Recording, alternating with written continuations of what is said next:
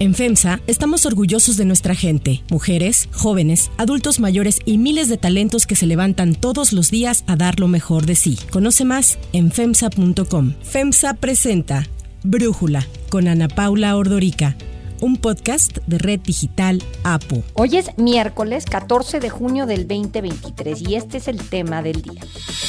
Donald Trump se declara no culpable de los 37 cargos federales que se le imputan en relación al manejo de documentos clasificados.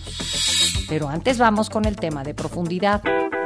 Además, vamos a sustituir en los casos en que vayan a participar como candidatos, vamos a sustituirlos por mujeres, por hombres con convicción, con principios, no va a haber ningún problema. Además, también tienen derecho a participar. Así fue como el presidente Andrés Manuel López Obrador aseguró que no habrá afectaciones en el gobierno federal tras las renuncias en bandada que se han anunciado en los últimos días de funcionarios del gabinete legal y ampliado que buscan candidaturas de cara a las elecciones del 2024. Todo esto a partir de que el Consejo Nacional de Morena aprobó el domingo las reglas para definir su candidatura candidatura presidencial. Será mediante una encuesta que incluirá varias preguntas con las que se medirá la percepción de la población sobre los atributos de los aspirantes. La Comisión de Encuestas de Morena será la encargada de hacer el levantamiento que será realizado entre el 28 de agosto y el 3 de septiembre y se apoyará en cuatro empresas encuestadoras que replicarán el cuestionario y harán levantamientos simultáneos. Los resultados serán definitivos e inapelables. Así fue como Alfonso Durazo, el gobernador de Sonora y presidente del Consejo Nacional de Morena, dio a conocer los acuerdos en una conferencia en la que estuvieron los aspirantes presidenciales Marcelo Ebrard, Ricardo Monreal, Claudia Sheinbaum, Adán Augusto López, a donde se sumaron los nuevos agregados a la lista, Gerardo Fernández Noroña y Manuel Velasco. El resultado final de las encuestas será divulgado de manera oficial en un acto público el mismo miércoles 6 de septiembre con la asistencia de los representantes de los máximos órganos de dirección de Morena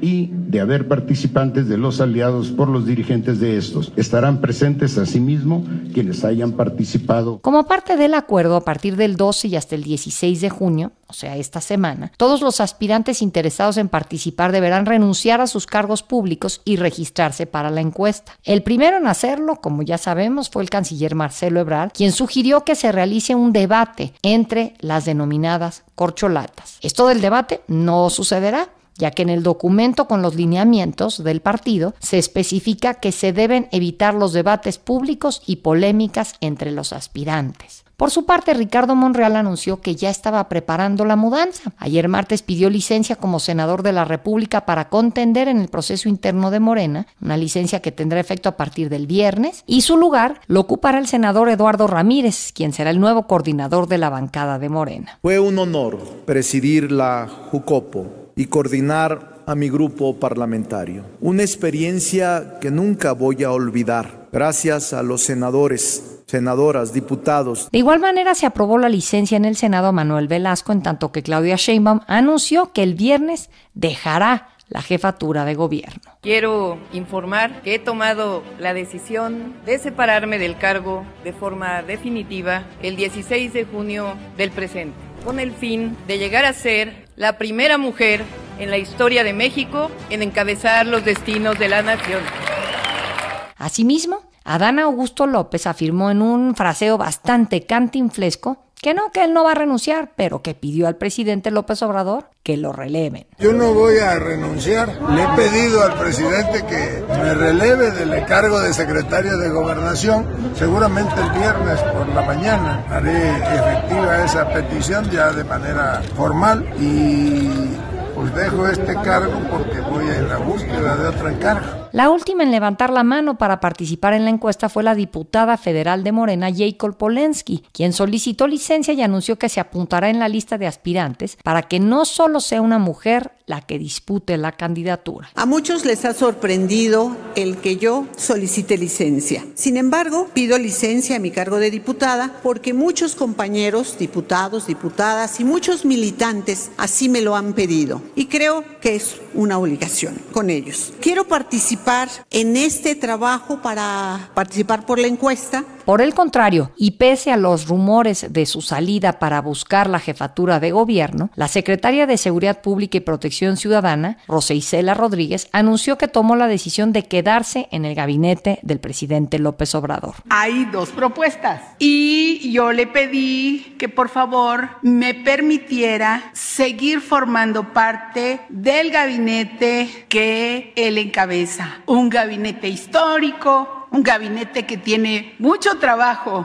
Con el acuerdo de Morena, el ganador de la encuesta será nombrado coordinador de la defensa de la transformación, un puesto que tendrá hasta que inicie el periodo de precampañas a mediados de diciembre. Es decir, quien sea elegido se convertirá en precandidato presidencial único de la coalición encabezada por Morena, PT y el Partido Verde, y ya que inicie el periodo de campañas, el coordinador de la defensa de la transformación, ese nombre rimbombante, se convertirá en candidato presidencial, lo que quiere decir que desde el 6 de septiembre Morena tendrá a su abanderado. Las reglas aprobadas por el Consejo Nacional de Morena adelantan al menos cinco meses el proceso de selección de su candidato presidencial. El INE aún no ha aprobado el calendario del proceso electoral federal 2023-2024, pero con esto Morena da inicio a sus propias precampañas pues el acuerdo aprobado por el Consejo de Morena contempla un periodo de 70 días para que las corcholatas lleven a cabo recorridos de trabajo y autoriza realizar gastos publicitarios y propagandísticos con austeridad, además de la organización de eventos en los que haya contacto con la gente y sean asambleas informativas. Así, con esas palabras disfrazan lo que en realidad es una precampaña y con ello una violación a las leyes electorales. Y es que actualmente y en gran medida a petición de López Obrador cuando fue candidato, las leyes electorales buscan evitar que los aspirantes, particularmente aquellos que son del mismo partido en el gobierno, ganen una ventaja indebida al mismo tiempo que ponen controles a la corrupción tanto por desvío de recursos públicos como por aceptación de donaciones privadas a cambio de contratos. Por ello, la LEGIPE, la Ley General de Instituciones y Procesos Electorales, establece en el artículo 226, numeral 2, que los procesos internos para elegir candidato o candidata a la presidencia deben de ser en la tercera semana de noviembre y no podrán durar más de 70 días. Ante esto, el coordinador de los diputados de Movimiento Ciudadano, Jorge Álvarez, y el diputado Salomón Chertoriski presentaron una impugnación ante el Tribunal Electoral del Poder Judicial de la Federación, pues acusan que el acuerdo de Morena se adelanta a los tiempos electorales de manera arbitraria y viola la ley flagrantemente. En entrevista con Milenio, Salomón Chertoriski señaló que el partido que tiene la mayoría está rompiendo las reglas. Esto es una vergüenza porque se está rompiendo todas las reglas electorales. Tantos años tardamos en tratar de tener reglamentación que nos permitiera contiendas mucho más equitativas, mejor fiscalizadas, en donde la equidad prevaleciera para todas las fuerzas políticas. Y lo primero que hace el partido partido que tiene la mayoría, quienes creen que pueden ganar en el 2024, es romper las reglas del juego en las que ellos mismos participaron cuando era oposición en su creación. Cabe señalar que ayer el presidente López Obrador se reunió en privado con consejeros del INE. Al salir, la consejera presidenta Guadalupe Tadei señaló que habían tenido un encuentro cordial al que le seguirán una serie de reuniones con otros integrantes del gabinete federal para tratar temas como presupuesto y seguridad para las elecciones del 2024. Con respecto a las denuncias por la precampaña de Morena, Tadei dijo que tendrán que ser analizadas analizadas por la Comisión de Quejas y Denuncias. Todos los temas se plantearon y son temas, son temas que se tienen que trabajar con las áreas involucradas. Todo se habló, creo que fue un momento muy, muy, muy, muy exitoso con los consejeros y con el presidente. El análisis. Para profundizar más en el tema, le agradezco a Ciro Murayama, economista y profesor de la UNAM, ex consejero electoral del INE, platicar con nosotros. Ciro, a ver, entiendo que la ley electoral actualmente tiene pues ciertas disposiciones, como ya mencionaba la LEGIPE en su artículo 226, numeral 2, habla de que los procesos internos para elegir a un candidato o candidata a la presidencia deben de ser en la tercera semana de noviembre y tienen que tener una duración de no más de 70 días. Pero pues lo que dio a conocer el domingo pasado Morena es completamente distinto. ¿Qué consecuencias puede tener esto a nivel electoral? Gracias, Ana Paula. Pues yo creo que lo que está diciendo Morena es que ellos tomaron la determinación como partido y Consejo Nacional con la venia del presidente de la República de no sujetarse a las reglas del juego democrático. Es decir, para ellos este plazo que establece la ley para seleccionar a sus contendientes, a quienes van a ser los abanderados de Morena, no aplica. Ellos están dando la libertad de arrancar una carrera de largo aliento cinco meses antes. Es como si en un triatlón un equipo decidiera, pues la fecha está el día, yo salgo dos días antes y empezamos a andar en bici, a nadar y a correr para llegar antes. Toda competencia implica que todo mundo salga al mismo tiempo en búsqueda de la meta y ya veremos quién llega antes en función de sus atributos. Pero aquí lo que está diciendo el gobierno y su partido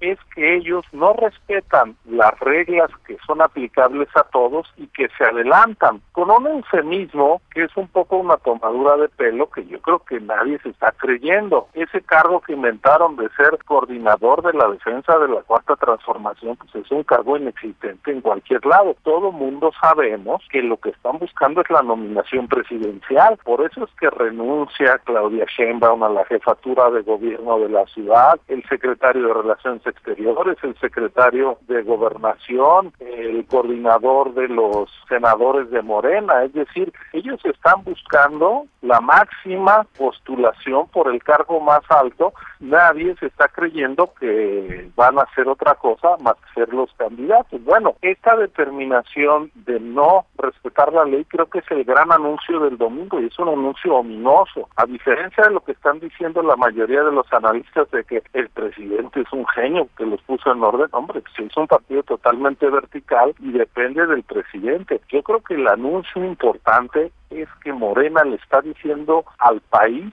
que ellos no van a respetar las reglas del juego democrático y ese es un anuncio muy peligroso porque si se rompe el acuerdo democrático básico, que es respetar las reglas de la disputa por el poder, pues nos están anunciando que son capaces de hacer cualquier cosa si vuelven a ganar el poder. Por eso yo creo que se trata de un anuncio ominoso y además de la determinación pública, flagrante de violar la ley y las reglas del juego que por cierto ellos impulsaron cuando estaban en la oposición. Eso es lo que quería comentarte. Yo recuerdo que el presidente actual, cuando estaba en la oposición, buscaba piso parejo, que desde el poder no se hiciera proselitismo. En otras democracias no hay problema. El presidente en turno puede hacer campaña por los candidatos de su partido. Así ocurre en Estados Unidos. Cuando Obama era presidente, buscó su reelección y simplemente tienen una contabilidad distinta para los actos del gobierno versus los actos de la campaña. Pero hacen campaña por ellos mismos desde el gobierno. Y cuando viene su sucesor, también hacen campaña en favor de, de quien los pueda suceder sin ningún tipo de violación a las leyes electorales, porque así lo han decidido en Estados Unidos. Aquí en México las reglas actuales están hechas mucho, en lo que yo entiendo, de acuerdo a lo que ha pedido el propio Andrés Manuel López Obrador desde el año 2000. En México la disputa por el poder se tiene que dar con base en las reglas que están en nuestra constitución, en nuestras leyes. Yo sé que hay países donde se vale la reelección, por ejemplo, pero esas normas no nos aplican a nosotros. En México tenemos unas reglas que dicen que las precampañas no empiezan antes. ¿Por qué? Porque el partido que estaba en el gobierno podía empezar a manejar el calendario electoral a su antojo. Y para evitar que la contienda electoral se organizara al capricho del presidente en turno, se definió que todos los partidos políticos, estuvieran en la oposición o en el gobierno, arrancaban en el mismo punto de partida. Y ese punto de partida lo escribieron en la ley y es la tercera semana de noviembre. Hoy lo que nos está diciendo el gobierno y su partido es que esa determinación se la pasan por el arco del triunfo que ellos están por encima del Estado de Derecho y de las leyes. Yo creo que eso es ominoso. Nos están avisando que ellos creen que su voluntad, que su forma de procesar sus tensiones internas está por encima de las leyes a las que nos debemos todos. Lamentablemente en México el respeto a la ley es muy laxo y decir, oye, el presidente viola la ley, pues no es algo que escandalice, pero aunque no escandalice a muchos, los que queremos vivir en un Estado de Derecho, queremos que la gente no atropelle al otro y que no sea abusivo, pues tenemos que reivindicar que hay reglas de convivencia, hay reglas para andar en la calle, hay reglamentos de tránsito, hay reglas para obtener títulos universitarios, hay reglas para competir por el poder político. Y hoy quien está subvertiendo las reglas de la competencia por el poder es el poder mismo. Y creo que esa es una muy mala noticia para la salud de la democracia mexicana. ¿Y cuáles son las consecuencias de que esté haciendo esto el presidente? Bueno, yo creo que ellos creen que su misión está por y, y sus aspiraciones y sus pretensiones están por encima de las reglas, es decir, ellos creen que las leyes son un estorbo en una causa que creen superior a cualquier otra, pero en democracia eso no ocurre, ¿por qué? Porque los demócratas tienen que ser muy congruentes entre los fines que persiguen y los medios que aplican, es decir, si yo digo quiero hacer el bien a todos, pero para hacer el bien voy a maltratar, voy a abusar de mi poder, voy a romper eh, las reglas del juego, pues entonces lo que está haciendo no eres un demócrata que busca un buen fin, lo que estás demostrando es que eres un atrabiliario que con tal de seguir en mi poder eres capaz de cualquier cosa. A lo largo de la historia de la humanidad, muchos de los peores gobernantes han dicho que ellos están defendiendo fines muy nobles. Cualquier dictador que tú veas, Mussolini, Hitler, Pinochet, ellos encarnaban la patria, el pueblo, eh, algún fin supremo en nombre del cual hacían cualquier barbaridad. Lo que distingue a un autoritario y arbitrario de un demócrata no es que él se diga muy bueno, sino cómo busca sus fines. Y lo que nos está demostrando el gobierno es que con tal de quedarse en el poder, no están dispuestos a respetar las reglas del juego democrático que ellos le exigían a los demás cuando estaban en la oposición. Es como si ellos dijeran, a ver, somos peatones y por favor pónganse semáforos, pónganse topes y respétense los altos para que pueda cruzar la gente. Y ahora que ellos no son peatones, sino que tienen el coche o el tráiler, dicen, pues aunque haya reglas de tráfico, yo voy a atropellar a todo el que se me atraviese, porque yo ya tengo el volante del poder. Eso es lo que nos están diciendo, que las reglas que ellos reivindicaron hoy les importan prácticamente un cacahuate. Ciro Murayama, muchísimas gracias por este análisis y por platicar con nosotros para Brújula. Como siempre, el agradecido soy yo por poder platicar contigo, Ana Paula, que estés muy bien. Si te gusta escuchar Brújula, te invitamos a que te suscribas en tu aplicación favorita o que descargues la aplicación Apo Digital. Es totalmente gratis y si te suscribes será más fácil para ti escucharnos. Además, nos puedes dejar un comentario o calificar el podcast para que sigamos creciendo y mejorando para ti. Hay otras noticias para tomar en cuenta. 1. Circo en Miami.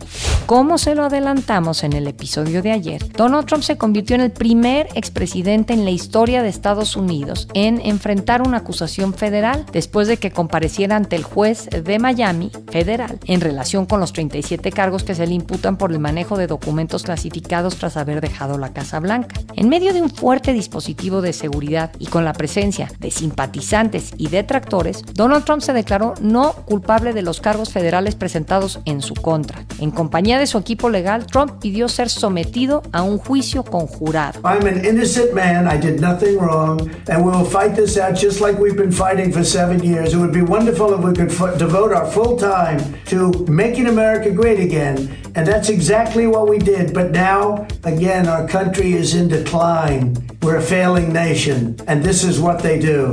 A su ingreso a la sede de los tribunales, Trump fue arrestado y puesto bajo custodia federal, además de que se le tomaron las huellas dactilares y una foto para el registro. De los 37 cargos que se le imputan, 31 corresponden al delito tipificado como retención deliberada de información de defensa nacional. Los otros son por conspiración para obstruir la justicia, ocultación de manera corrupta de un documento registro, ocultación de un documento en una investigación federal, declaración y representaciones falsas. La fiscalía señaló que no era necesario que Trump entregara su pasaporte, pues no consideran que hubiese riesgo de fuga, lo que significa que es libre de viajar incluso al extranjero. El expresidente, que hoy cumple 77 años, atribuye la acusación liderada por el fiscal especial Jack Smith a una cacería de brujas, responsabilizando al presidente Joe Biden debido a su intención de competir con el demócrata por la presidencia. Sin embargo, la portavoz de la Casa Blanca, Karine Jean-Pierre, aseguró que Biden no ha estado involucrado en el caso, señalando que el Departamento de Justicia es independiente. The president has been very, very clear. The Department of Justice is independent. He wants to restore the independence of, uh, of the Department of Justice, and that's what you've seen. That is why we have been very, very consistent. When it comes to criminal cases, we just do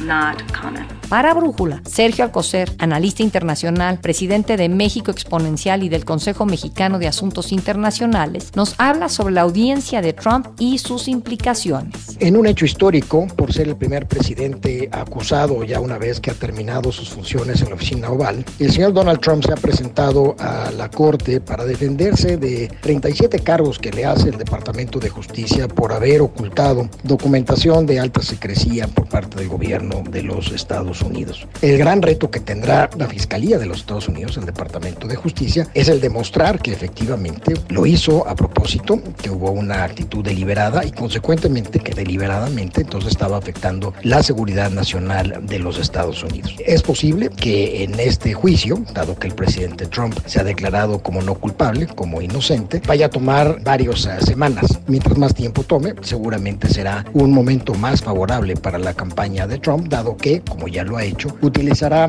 esta acusación como un elemento de disuasión, como un elemento de convencimiento hacia la base del Partido Republicano de que está siendo objeto de una cacería de brujas. Veremos cómo se desenvuelve en las próximas semanas y meses. Sin duda es un ejemplo interesante de aplicación de la justicia, no obstante que haya sido expresidente o es expresidente de los Estados Unidos. Para cerrar el episodio de hoy los dejo con música de Los Beatles. Oh, please, say to me,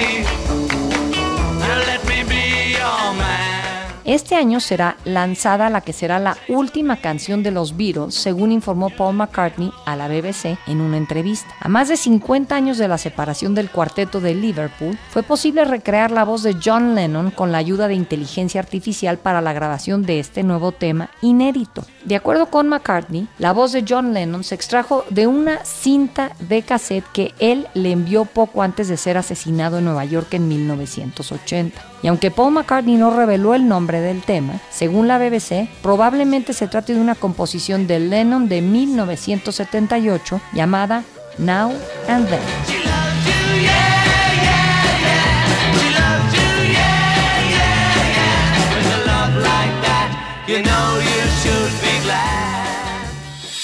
Yo soy Ana Paula Ordorica. Brújula es una producción de Red Digital APO. En la redacción, Ariadna Villalobos. En la coordinación y redacción, Christopher Chimal. Y en la edición, Cristian Soriano. Los esperamos mañana con la información más importante del día. Oxo, Farmacias ISA, Cruz Verde, Oxo Gas, Coca-Cola FEMSA, Invera, Torrey y PTM son algunas de las muchas empresas que crean más de 245 mil empleos tan solo en México y generan valor como parte de FEMSA. FEMSA presentó Brújula con Ana Paula Ordorica, un podcast de Red Digital APO.